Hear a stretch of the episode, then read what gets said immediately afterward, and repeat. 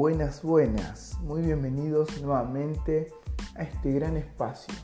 Gracias por elegirnos nuevamente para salir por tus auriculares o por tus parlantes.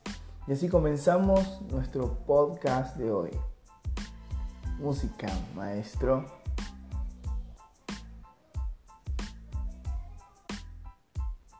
Hoy voy a confiar en vos y a contarte un poco de mi historia. Cuando era chico, por mi nariz, por mi boca, sufrí mucho bullying, muchos apodos, y eso fue marcando mi forma de ser, de comportarme. Eso creó miedos, falta de seguridad, achicó mi visión de futuro, porque realmente los exitosos o lo que se nos muestra son personas lindas, casi sin defectos, o muchas veces se tapan. Llegó un punto de mi adolescencia que siendo aún cristiano, escuchen esto, yo siendo cristiano, odiaba mi cuerpo, al punto tal de llegar a maltratarlo. A ver, y me refiero a no comer, casi a vomitar. Pero escuchen esto, también agarraba muchas veces un cable y me pegaba en la espalda. Sí, como están escuchando, me daba latigazos con un cable en la espalda. Otras veces, mirándome al espejo, me pellizcaba la panza, me pegaba piñas eh, en la panza también, me pellizcaba los cachetes. No, no, realmente odiaba mi cuerpo. Y ni que hablar de la cantidad de oportunidades que uno se pierde, ¿no? Yendo a bailar porque no querés ese rechazo en los boliches. Vos me preguntás, ¿la sacabas a bailar? No, para nada. Ni me atreví a hacer un chiste de mí saliendo con alguien. De decir que me gustaba a alguien. Y en un punto, ¿saben que pensé? Me quedo solo. Me quedo solo. ¿Quién? me va a mirar a mí. Pero el día que pude entender lo que Dios decía de mí, que pude pararme frente a un espejo y decir, hey, soy lindo, ¿eh? Papá, qué bien que te hizo Dios. Cambió mi forma de relacionarme, de hacer amigos, de hablar, de soñar. Cambió mi forma de amar a los demás. El título de hoy lo llamé El espejo determina tu futuro. Ahora, vamos a definir autoestima. ¿Qué es autoestima? Es el autoconcepto o la percepción que una persona tiene de sí misma. ¿Quién soy? ¿Cómo soy? ¿Cómo es mi cuerpo? ¿Qué cosas me gustan? cómo es mi desempeño en el trabajo o en las relaciones sociales.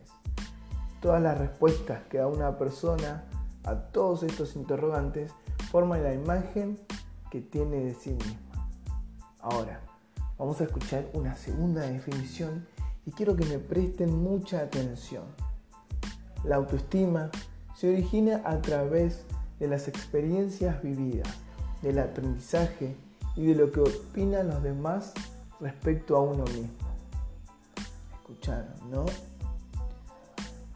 Y quiero que entendamos que este, este sistema, el mundo, la sociedad, pone ciertos parámetros de belleza, ciertos estándares de quienes aplican y quienes no aplican.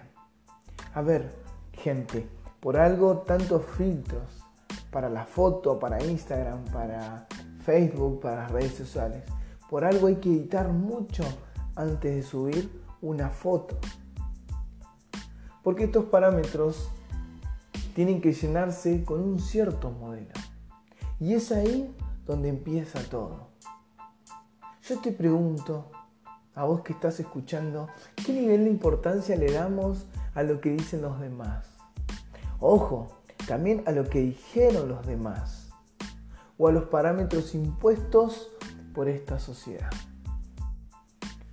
Yo quiero darte hoy dos pequeños puntitos, dos pequeños argumentos para que tengas en cuenta que como hijo de Dios debemos tener una autoestima sana por estos dos argumentos que te voy a comentar. Primer argumento, no podemos menospreciar la obra de Dios. Vamos a leer un pequeño Salmo 139, 13, 14. Tú creaste mis entrañas, me formaste en el vientre de mi madre. Te alabo porque soy una creación admirable. Tus obras son maravillosas y esto lo sé muy bien. Ahora vamos a leer Isaías 45, 9.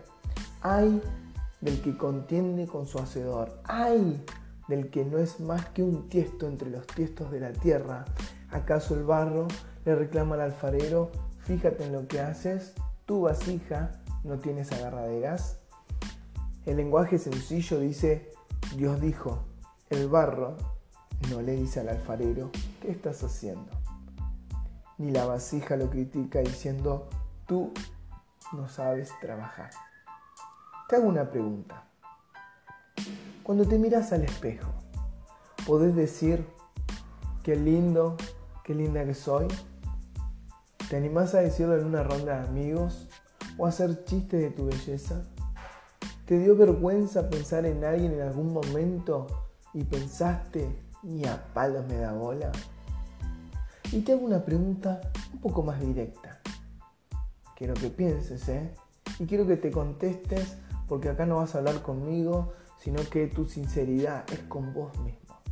¿Te dijiste alguna vez en la cabeza o frente a un espejo qué feo que soy? ¿Por qué tengo esta nariz? ¿Por qué tengo esta panza? ¿Por qué tengo estas orejas? No me gusta mi estatura y así un montón de otras cosas. O sea, ¿en algún momento criticaste tu aspecto? ¿En algún momento los menospreciaste? Somos hijos de Dios, somos hechura suya, somos su creación admirable.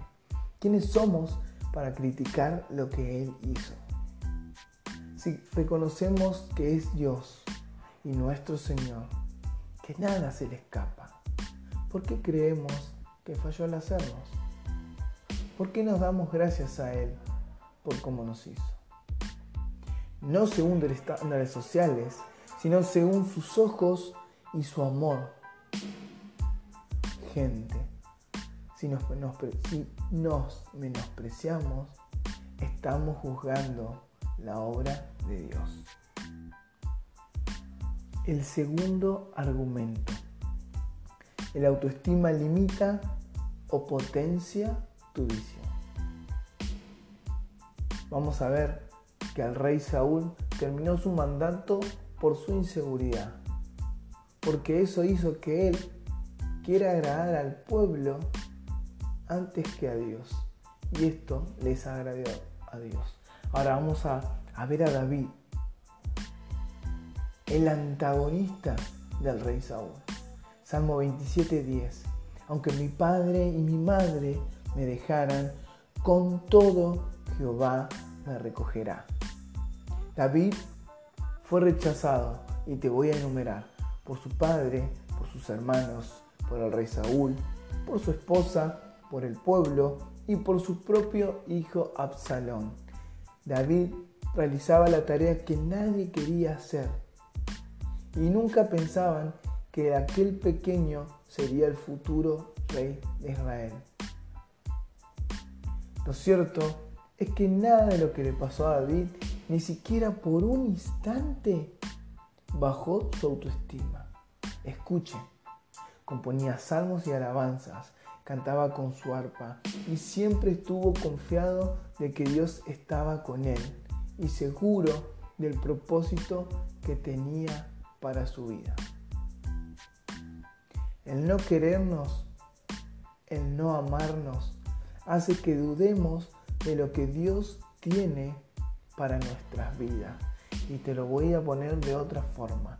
El no quererte, el no amarte, hace que dudes de lo que Dios tiene para tu vida. Vení conmigo y recordá tu infancia. Recordá tu adolescencia. Te voy a dar unos segundos para que cierres los ojos, hagas un pequeño flash de retroceso. Siempre hay cosas que nos marcan, pero todo esto viene a limitar tu visión, nuestra visión de lo que Dios quiere hacer. Nosotros debemos vernos con los ojos de Dios. Y si nos vemos con los ojos de Dios, también vamos a ver el futuro como Dios lo ve. Y te voy a dar un ejemplo un poco burdo. Dios te dice, anda a hablarle a esa persona. Y vos no accionás. ¿Y por qué no accionás? Cuando sabemos que tenemos que ir a evangelizar, preocuparnos por el otro. ¿Sabes por qué no reaccionamos? Por temor, por timidez, porque no somos buenos hablando, por miedo al rechazo. Todo esto es fruto de una autoestima bajo. Ahora, Dios viene a intervenir en tu vida, en un antes y un después. Te sacó de un destino de muerte a un destino de vida eterna. Pero no solo para que seas salvo, no solo por eternidad, sino también para que ayudes a otros. Y no podemos ayudar a otros si primero no estamos sanos. O sí, podemos ayudar a otros, nadie dice que no, pero vamos a tener muchas trabas a la hora de ayudar, por lo que venimos mencionando. Tenemos que aprender a amarnos, a no compararnos, a tener un buen concepto de nosotros mismos.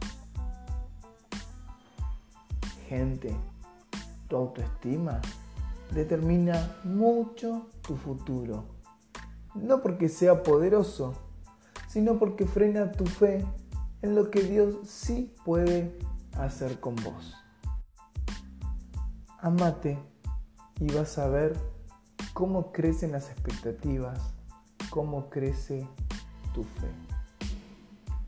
Para ir concluyendo en esta primera cortita historia de verdad,